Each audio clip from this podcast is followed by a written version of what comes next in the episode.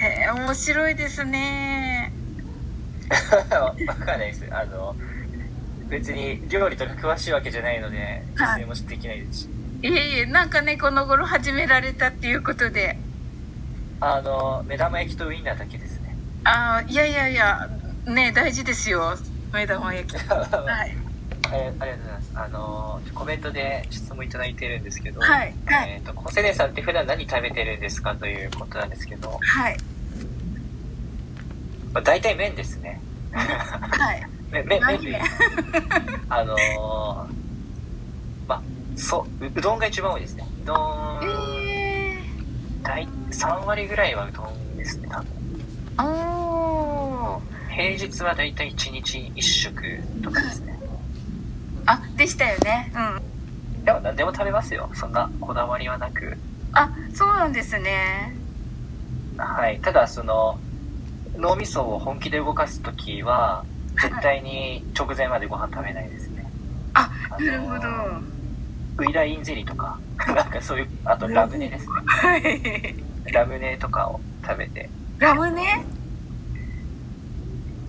ラムはい、ネあの、ラムネ、ラムネっブてドウ糖がすごい含まれてるんで、あーはいはいあのお菓子あ、お菓子お菓子です。あ森永の、はいはい今日も食べてたんですけど、ああそうなんだはい、あのーまあそれはもうサイエンスなんで、はいサイエンスとしてちゃんと、それはやっぱ脳のパフォーマンス上がるっての分かってる。わすごい皆さん聞きましたラムネですよいや、そう、そう、そうですね、そうですね。ラムネはもうじゃあ脳のご飯みたいな感じって思っていいんですかあ、その通りです、本当に。